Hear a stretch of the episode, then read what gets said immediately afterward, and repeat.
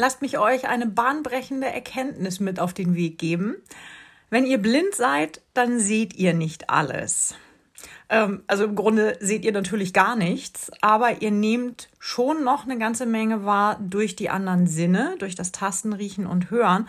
Aber die Gefahr ist groß, dass euch etwas Wichtiges entgeht, wenn ihr nichts sehen könnt. Zu diesem Thema möchte ich euch ein bisschen was von der Atemschutzausbildung bei der Feuerwehr erzählen, die ich im letzten Jahr durchlaufen habe. Wir Atemschutz-Azubis bekamen nämlich ab und zu zu Übungszwecken unsere Masken abgeklebt. Ähm, an die Maske kommt ja normalerweise der Anschluss dran, ähm, worüber wir dann mit Atemluft versorgt werden, wenn irgendwo was verqualmt ist.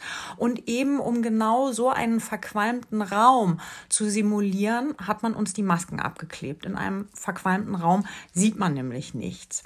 So, dann wurden wir in ein Gebäude geschickt. Und äh, wir sollten dadurch lernen, uns blind zurechtzufinden. Und äh, bei der Übung war es so, dass wir den Auftrag hatten, sozusagen vermisste Personen zu finden. Natürlich keine echten Personen, sondern die wurden simuliert durch Feuerlöscher, die sich in diesem Raum befanden und äh, die wir jetzt finden sollten. Blind, wie gesagt. Und wir haben uns dann da vorangetastet und äh, an den Wänden entlang gefühlt. Unser Trupp hat sich nach der Übung total klasse gefühlt, weil wir immerhin zwei Feuerlöscher gefunden hatten, also zwei vermisste Personen. Wir hatten in Wahrheit aber einen Feuerlöscher übersehen, der nämlich weiter oben an einer Wand hing. Und äh, das Heftige daran ist, das hätte bei einem echten Wohnungsbrand ein Kind in einem Hochbett sein können, zum Beispiel. Ja, zum Schluss sind wir die Räumlichkeiten noch einmal abgegangen ähm, bei Licht und sehend. Und das ist eine ganz interessante Erfahrung gewesen.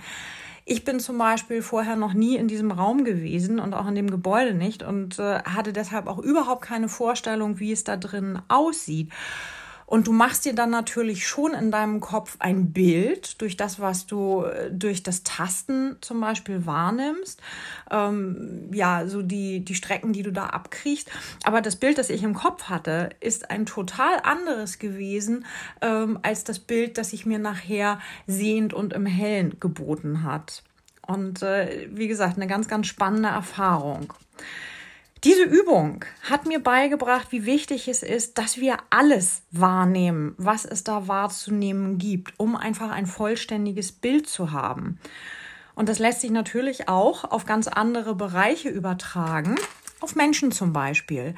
Denn auch da ist es manchmal unglaublich wichtig, dass wir alles sehen, was es da zu sehen gibt und dass wir nichts übersehen, damit wir die Wahrheit erkennen und damit wir ein vollständiges Bild haben oder so vollständig, wie es denn irgend möglich ist. Wenn wir bei einem Mitmenschen nicht genau hinsehen oder nicht genau sehen können, was diesen Menschen ausmacht, dann werden wir Opfer von Vorurteilen. Wir bilden uns ein Urteil über diesen Menschen und verurteilen ihn oder sie vielleicht sogar und tun dann diesem Menschen möglicherweise großes Unrecht. Und das wollen wir ja nicht. Und äh, das Spannende ist, mir sind da sozusagen mal die Augen geöffnet worden bei einem Erste-Hilfe-Kurs, der liegt schon sehr lange zurück. Ähm, und äh, da sind wir mal darauf hingewiesen worden, den Mundgeruch von Diabetikerinnen und Diabetikern nicht falsch zu interpretieren. Wenn die nämlich stark überzuckert sind, dann riecht der Atem nach Aceton ähnlich wie Nagellack oder überreife, faulige Äpfel. Dieser charakteristische Geruch kündigt neben anderen Warnzeichen oft eine beginnende Ketoazidose an, sagt die Apothekenrundschau. Ketoazidose ist eine schwerwiegende Stoffwechselentgleisung bei Insulinmangel. Und es ist leider schon oft genug vorgekommen, ähm, hat uns unsere Ausbilderin im Erste-Hilfe-Kurs erzählt, dass man Menschen mit Diabetes einfach nur für besoffen gehalten hat und sich deswegen nicht um sie gekümmert. Man hat die da einfach liegen lassen, weil man gedacht hat, ach, die sind ja sowieso bezecht, äh, soll der oder die mal den Rausch ausschlafen und dann ist schon wieder alles gut. Nein, da war nicht alles gut. Und ich bin wirklich froh darüber, dass die Ausbilderin uns damals die Augen geöffnet hat, dafür gesorgt hat, dass wir besser sehen können und im richtigen Moment die Wahrheit erkennen können. Das ist eins der Dinge, die Jesus in der Geschichte über die Heilung eines blinden Menschen deutlich macht. Jesus heilt einen blinden Mann ähm, will damit natürlich auch demonstrieren, äh, dass er selber Gottes Sohn ist und mit einer gewissen Macht ausgestattet. Das ist das eine. Aber das steht auch sinnbildlich noch für was anderes, nämlich, dass uns Menschen die Augen geöffnet werden müssen für verschiedene Dinge. Jesus sagt mit dieser Aktion im Grunde, seht genau hin und versucht nichts zu übersehen. Und im Grunde genommen richtet sich diese Aktion gegen die Pharisäer, ähm, die Jesus für ziemlich betriebsblind hält, wenn es um ihn selbst geht, wenn es um Gott geht, wenn es um den Glauben geht. Das wird allerdings erst in den Szenen deutlich, die auf die Heilungsgeschichte folgen. So, es ist also wichtig, alles zu sehen, was da ist und nicht nur das, was auf den ersten Blick zu erkennen ist und was da an der Oberfläche zu sehen ist.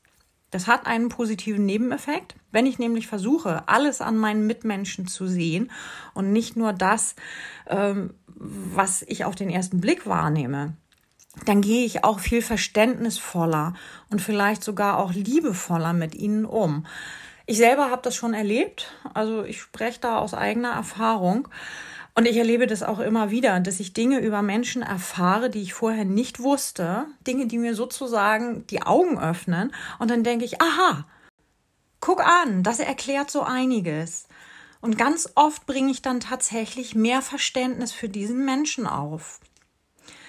Jetzt lasst uns noch mal zu der Schuldfrage kommen, die da ebenfalls in der Geschichte von der Heilung des blinden Mannes thematisiert wird.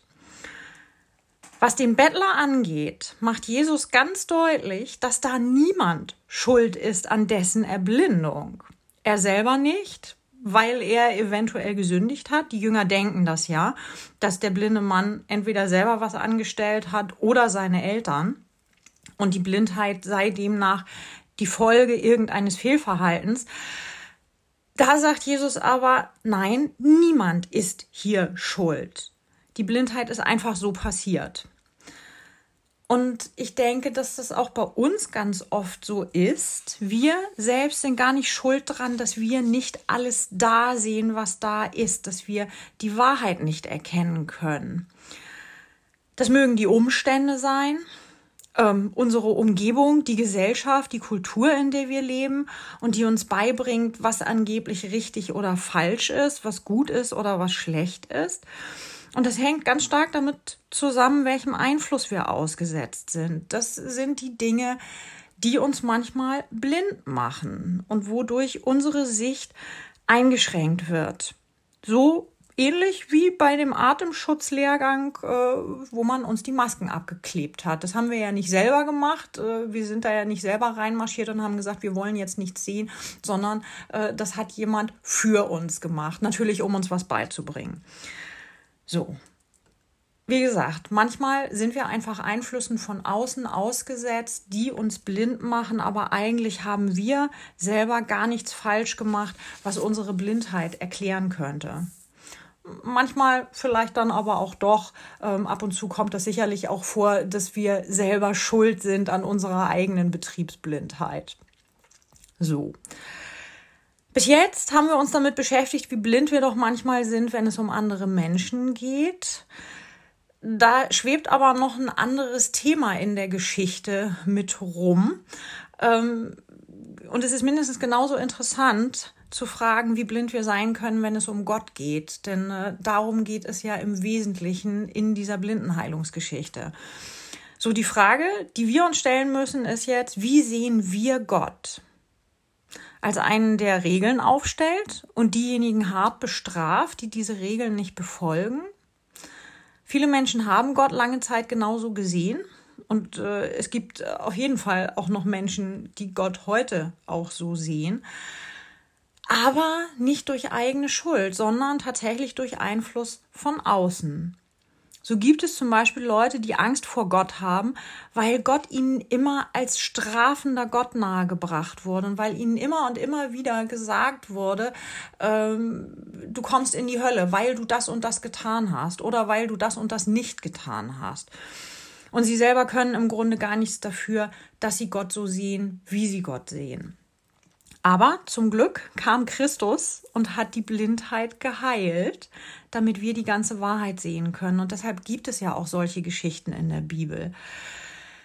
Und deshalb gibt es Verse in der Bibel, die uns klar machen, ja, Gott ist ein Gott, der Regeln aufstellt, über die Gebote zum Beispiel. Und äh, ja, es wird auch Konsequenzen für uns haben, wenn wir diese Regeln nicht befolgen. Aber Gott ist auch ein Gott der Gnade und der Vergebung. Und gerade durch Jesus Christus hat Gott genau das der Welt gezeigt. Jesus Christus ist derjenige, der uns sehen lässt, dass Gottes Wesen die Liebe ist. Oder zumindest hat Christus dabei geholfen.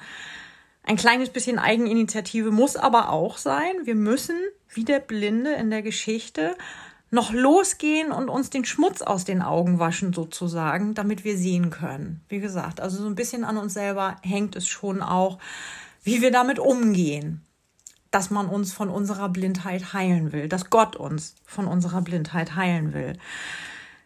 Aufstehen, losgehen, den Schmutz aus den Augen waschen, das lohnt sich wirklich, denn das hilft uns, dass wir alles Mögliche entdecken können. Das hilft uns dabei, richtig zu sehen. Und äh, die Dinge, die wir dann sehen können, sind vielleicht besondere Fähigkeiten der Menschen. Wir sehen, wenn sie Hilfe brauchen. Wir sehen ihre besonderen Qualitäten. Und das Gleiche gilt natürlich auch für Gott. Wir sehen ganz viel, was Gott betrifft, erkennen ganz viel, was Gott betrifft. Viele gute Dinge, Hilfe, Führung, Vergebung, bedingungslose Annahme und Liebe zum Beispiel.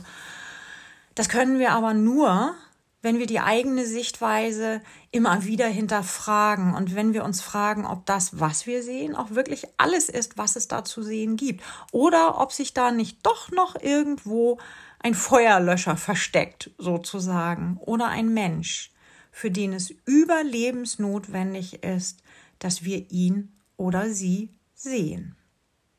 Hinterfragen ist ganz wichtig. Das gehört unbedingt mit dazu, wenn wir vollständig von unserer Blindheit geheilt werden wollen. Amen.